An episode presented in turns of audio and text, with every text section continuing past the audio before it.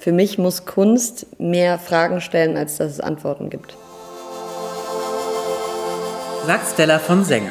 Stella lebt und arbeitet in Berlin an der Schnittstelle von Mode und Kunst. Sie ist gelernte Maskenbildnerin, arbeitet aber auch für diverse Fashion-Magazine und Modelabels und realisiert zunehmend auch eigene künstlerische Projekte. Herzlich willkommen bei der ersten Ausgabe der Kunstpause, dem Podcast des Stoberkreis der Freunde der Nationalgalerie in Berlin. Mein Name ist Felix von Böhm. Und ich bin Michael Krieger. Und unser heutiger Gast ist Stella von Sänger. Herzlich willkommen, liebe Stella. Dankeschön.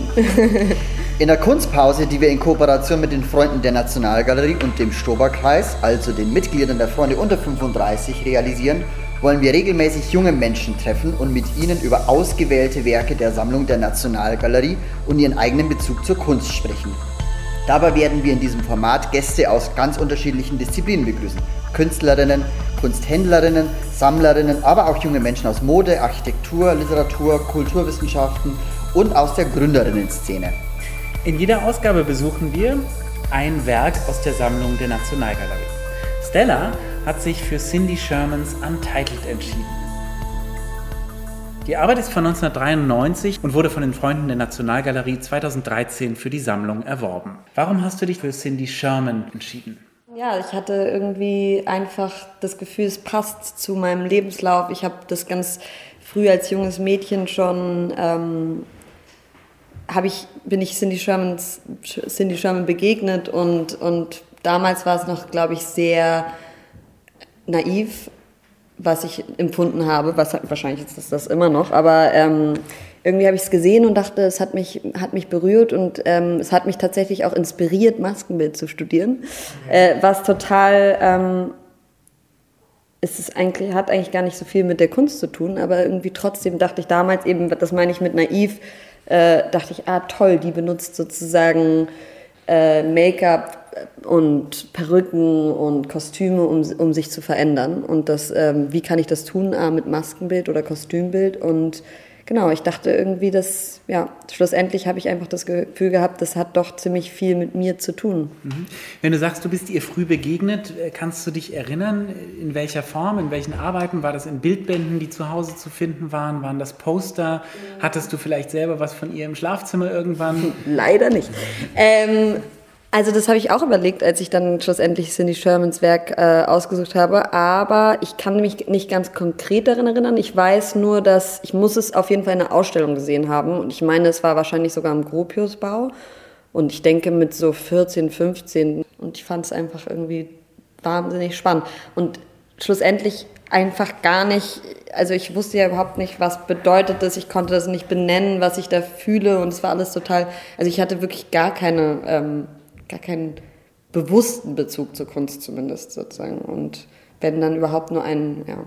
Aber es ist bestimmt bis heute so geblieben eigentlich. Mein Bezug zur Kunst ist rein intuitiv. Ich habe ja nichts in der Hinsicht gelernt oder. Ge, ja. Lass uns vielleicht über die Arbeit mal ganz konkret sprechen. Die Arbeit an sich ist irgendwie düster und grotesk und ja. sind ja viele widersprüchlich und man, also genau, und ich weiß auch gar nicht so genau. Ist das so eine gelbes, gelbes irgendwas? Man ja, so ein Totenkopf, eine Puppe oder so. Ich habe damit, ich habe einen Totentopf, Totenkopf gesehen. Stimmt, ähm, ja, ich weiß stimmt. nicht, ob das das sein soll. Aber es ist vielleicht auch sozusagen ein bisschen egal, was es sein soll. Es gibt mir, ähm, also so habe ich das zumindest empfunden, als ich dachte, was sehe ich da eigentlich oder so. Es ist irgendwo zwischen Joy und Creepiness, würde ich ja, sagen. Ja, total. Und ähm, die, die Porträts mit ihr selbst sind ja auch oft sehr traurig oder düster. Ja, es hat irgendwie so was Darkes. Und es wirkt irgendwie total organisch. Man kann an Pilze denken, man kann an Körper Genau, man denken, denkt auch an Wald. Organe und, möglicherweise. Ja. Aber ohne, dass man niemals eigentlich wirklich erfährt, was es ist. Und es ist ja auch untitled, also sie ja. hat auch nicht, will auch keine Hinweise vor. geben. Ist ja auch oft so irgendwie bei, bei ihr. Und gleichzeitig ist dann das Werk selbst ja schlichtweg eine Fotografie. Also das ist ja bei, bei Sherman auch sehr spannend, dass du sozusagen mehrere äh, künstlerische Schaffensprozesse hast.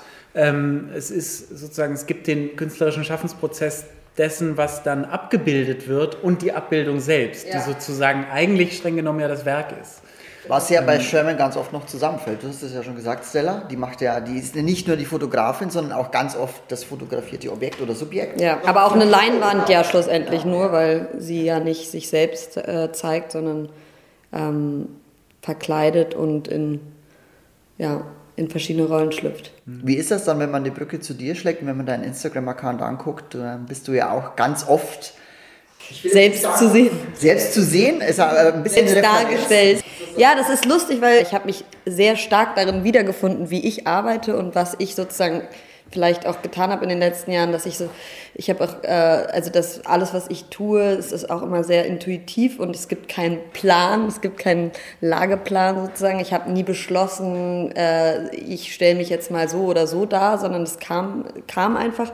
Und ähm, ich habe auch gemerkt, mit diesem Begriff Selbstdarstellung, der manchmal bei ihr fällt, aber ja gar nicht so richtig passt, also oder gar nicht passt sogar, ähm, und bei mir auch sehr oft fällt und ich auch mir sehr viele Gedanken darüber mache, ist das Selbstdarstellung oder was mache ich da eigentlich, ähm, dass ich gemerkt habe, ich glaube, ich stelle mich auch nicht selber dar, sondern ich schlüpfe auch in Rollen. Und dann kommt ein Foto dabei heraus und dann ähm, ja, wird es eventuell der Öffentlichkeit preisgegeben.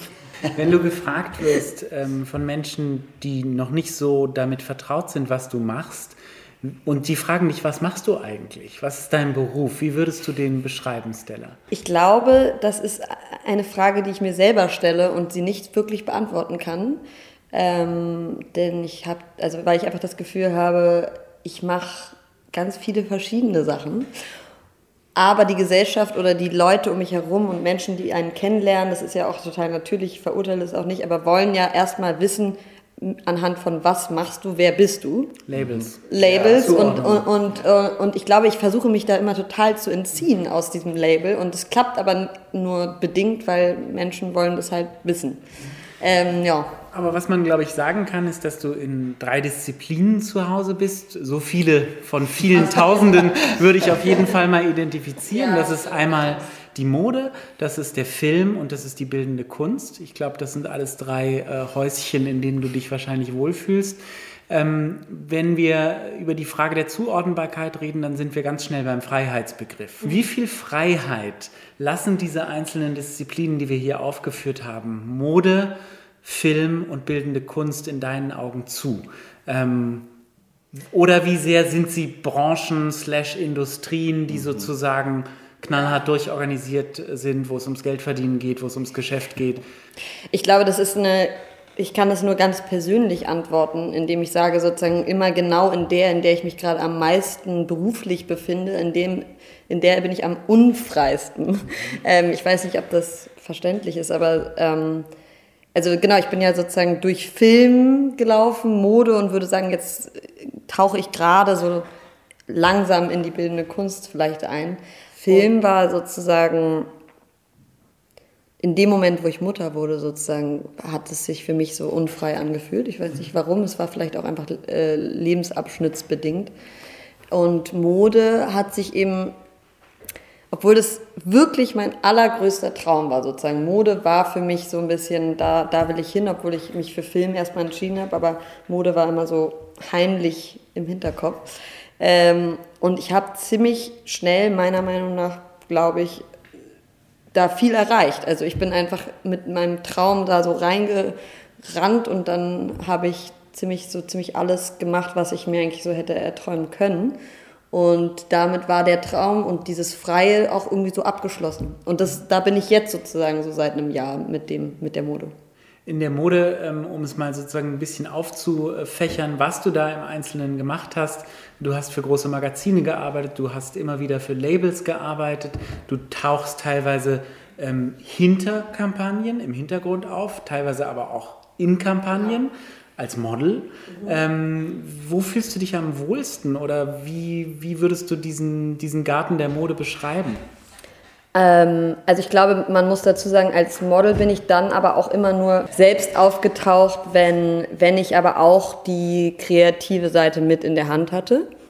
Also ich habe, glaube ich, nie, also sehr selten zumindest, ähm, die Kontrolle darüber abgegeben, dass ich einfach nur sozusagen als Model gebucht werde. Also ich konnte mich aber auch noch nie auf einen Job einigen in der Mode sozusagen. Ich war nicht so, ja, ich bin Stylistin oder ich bin Make-up-Artist oder so, sondern es war immer so, ich musste überall mitwursteln. Und ich glaube, das macht es manchmal besonders schwer und besonders schön. Du wurdest immer wieder belabelt, da sind wir wieder beim schönen Label, genau. Influencerin, mhm. grauenhaftes Wort. Ja, das hat mich immer, das, das hat mich immer am meisten äh, äh, beschämt sozusagen. Ähm, wo ich aber auch sagen muss, das ist schrecklich. Man sollte sich gar nicht schämen, sondern man sollte stolz darauf sein, was man tut. Und ich finde, ähm, ich inspiriere Menschen oder sowas. Das würde mich noch mehr freuen, wenn man das so betiteln könnte. Ich glaube, dieses Wort ist besonders abschreckend. Ähm, Warum? Ja, weiß auch nicht warum. Ich glaube, das ist wirklich ein bisschen traurig. Ich finde das ganz schrecklich. Ich finde, ähm, dass man, wenn man etwas mit Würde und Stolz trägt, ist es ja sowieso alles immer schöner. Und ich habe aber immer, immer irgendwie mich so ein bisschen geduckt vor diesem Wort und vor diesem Tun und so, weil sehr viele Leute in sozialen Medien sozusagen eine Welt vorgaukeln, die perfekt zu sein scheint. Und das ist was, wovon ich da will ich gar nichts mit zu tun haben, sozusagen. Das würde mir selber total schlecht, oder es geht mir selber total schlecht dabei, wenn ich anderen Leuten äh, bei ihrem vermeintlich perfekten Leben zugucke und ich würde das sehr ungern selber so äh, verbreiten, dass ich das habe.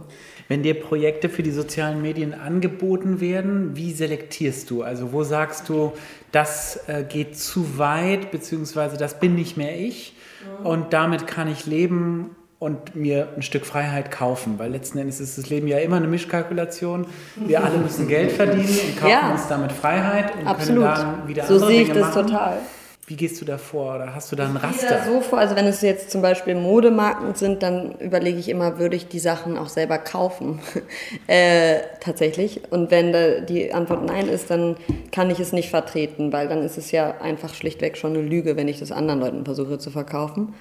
Ähm, und das macht es natürlich auch extrem selektiert. Also es passiert ganz, ganz, ganz selten, dass ich mal was poste, wofür ich Geld verdiene. Mhm. Und das wird auch dann immer angezeigt. Und ansonsten, also sozusagen mein, mein Instagram-Account zum Beispiel ist eigentlich so zu, wirklich so 97 Prozent anderes Zeugs und dann kommt dazwischen meine Werbung. Und ich glaube, dafür haben zumindest viele Leute das Gefühl, sie können mir so, das, was ich da behaupte, das stimmt auch. Also so, und dann, dann habe ich so eine gewisse... Beziehungsweise was du da zeigst, stimmt auch. Ja, genau, was ich da zeige. Ähm, ja. das, muss, das mag sie bestimmt wirklich, weil es immer sehr... Ja. ja. Aber äh, da ziehe ich so ein bisschen die Grenze und wenn es mal... Ähm, sehr, sehr, sehr, sehr viel Geld angeboten wird, dann ähm, überlege ich da richtig scharf nach und dann, wenn ich das annehmen sollte, fühlt sich das aber auch an, als würde ich meine Seele verkaufen. das ist wirklich so. Und dann muss man sich halt überlegen, ist es einem wert für die Freiheit, genau. Und das habe ich bestimmt ein, zwei Mal schon gemacht. und also de dementsprechend habe ich gerade schon fast, habe ich fast ein bisschen gelogen. Ähm, genau, es gab kannst bestimmt dir, zwei Ausnahmen. Du kannst dir von dieser Freiheit äh, dann sowas leisten wie ein eigenes Atelier. Du hast jetzt dieses Jahr ein Studio bezogen. Auch da, du, es zieht dich irgendwie in die bildende Kunst, es zieht dich darin, selber Kreativität auszuleben. Ja. Ähm, vielleicht beschreibst du mal diesen, diesen Schritt. also dich. der Schritt dahin war wirklich sozusagen lange kam so ein Gefühl, das muss, da muss was anderes kommen. Ähm, warum fühlt sich Arbeiten für mich nicht mehr so richtig gut an? Und was kann ich tun, damit es wieder schön ist. Und da hat sich das ganz klar für mich, äh, also erstmal A Room of One's Own sozusagen, Virginia Woolf gelesen ähm, zum wiederholten Male und habe gedacht, ja, sie hat vollkommen recht, wenn man kreieren will, irgendwas, irgendwas fühlen will, dann braucht man sozusagen wortwörtlich Raum, weil ich habe ja zwei kleine Kinder und habe gar keinen Raum sonst, wenn man keinen eigenen hat. Und ähm, genau, deswegen war die Entscheidung erstmal, ja, das ist der erste Schritt. Und es war ziemlich abgefahren, weil ich hatte wirklich keinen Plan. Ich hatte erstmal den Plan, einen Raum für mich zu, zu bekommen oder einen Raum zu finden. Und ähm, ja, ab da saß ich dann da und dachte so, was mache ich jetzt eigentlich? Und dann habe ich einfach gemacht. Und ständig kommen irgendwelche Ideen, die in, in, in, dem, in diesem Raum, den ich habe, und ich könnte den ganzen Tag nur schaffen. Und ähm, ja, mal gucken, was wenn es du wird. von diesem Raum sprichst, ähm, ein physischer Ort, wenn du von Ton sprichst, ein Material, das man in den Händen hat und bearbeitet, würdest du sagen, es gab in dir oder es gibt in dir, und das ist ein Thema, das, glaube ich, unsere Generation allgemein beschäftigt, eine Sehnsucht weg von dem digitalen Overkill hin zu Physikalität, Textur, Ja. Berührung. Ich denke ganz klar, ja. Offline? Also, Offline, ja. Offline sein, ja. Tatsächlich. Ich habe da auch monatelang mein Internet gar nicht verbunden. Und es war sozusagen ganz klar, da gehe ich nicht mit meinem Computer hin oder mit meinem Handy oder so, sondern da gehe ich hin, um offline zu sein und um äh, ähm, nicht zu E-Mails zu beantworten oder so, sondern es war halt ein Raum, in dem ich offline arbeite.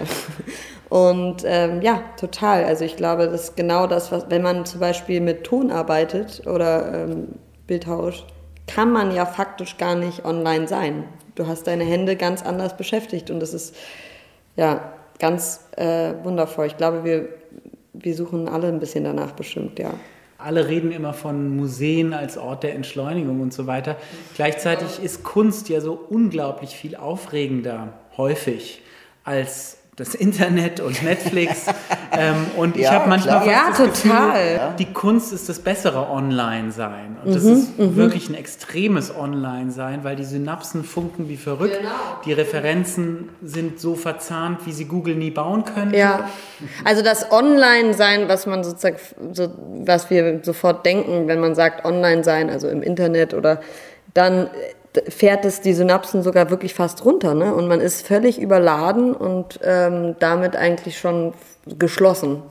Closed for business. Also habe ich oft das Gefühl. Und wenn ich selber sozusagen zum Beispiel schaffen will und In- Inspiration einladen will, dann muss ich mich definitiv davon immer entfernen. Ich meine, du hast schlichtweg auf Instagram nicht besonders viele Funktionen zur Verfügung. Du kannst posten, du kannst kommentieren und liken. Das ist äh, bisschen deine Hand hat eindimensioniert. allerdings deine Hände haben zehn Finger. Ja, sehr, ein bisschen und der Kopf hat sehr viele ähm, Synapsen, ja. Das, ja, also du hast vollkommen recht, so ist es. Und das ist aber auch im Moment mit, Lock, mit der Lockdown-Zeit und so weiter ist es fast unmöglich. Äh, ähm, also es gibt ja so wenig Input sozusagen, zum Beispiel im Museum oder also die Kultur ist einfach geschlossen. Und das macht mich manchmal schon sehr traurig. Gehst du privat viel ins Museum mit deinen Kindern, mit deinem Mann? Ähm, wenn ja, in welche Museen gibt es Ausstellungen, die euch besonders begeistert haben?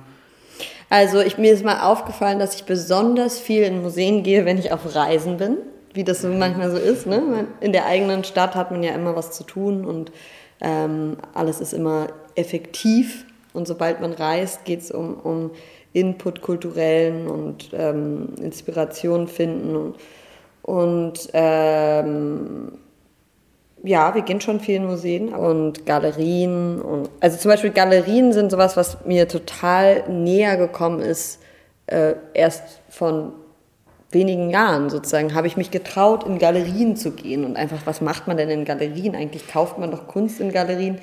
Äh, nee, man darf auch Kunst angucken in Galerien. Ist mir sozusagen selber so, habe ich mir so selber gesagt und erfahren.